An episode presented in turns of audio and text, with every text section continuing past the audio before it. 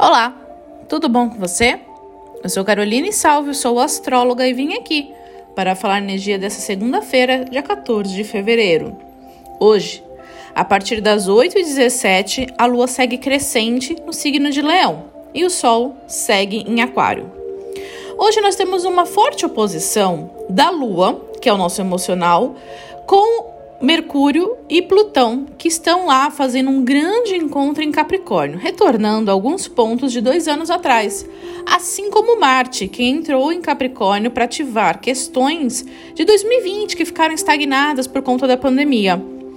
Essa oposição pode gerar a gente tomar iniciativas pautadas muito de forma impulsiva, principalmente voltadas às nossas questões emocionais lidando com alguns confrontos, falando algumas coisas que estão guardadas ou querendo um pouco mais de atenção e gerando até alguns processos que podem gerar rompimentos. Então preste muita atenção e cuidado com o ego nesse dia.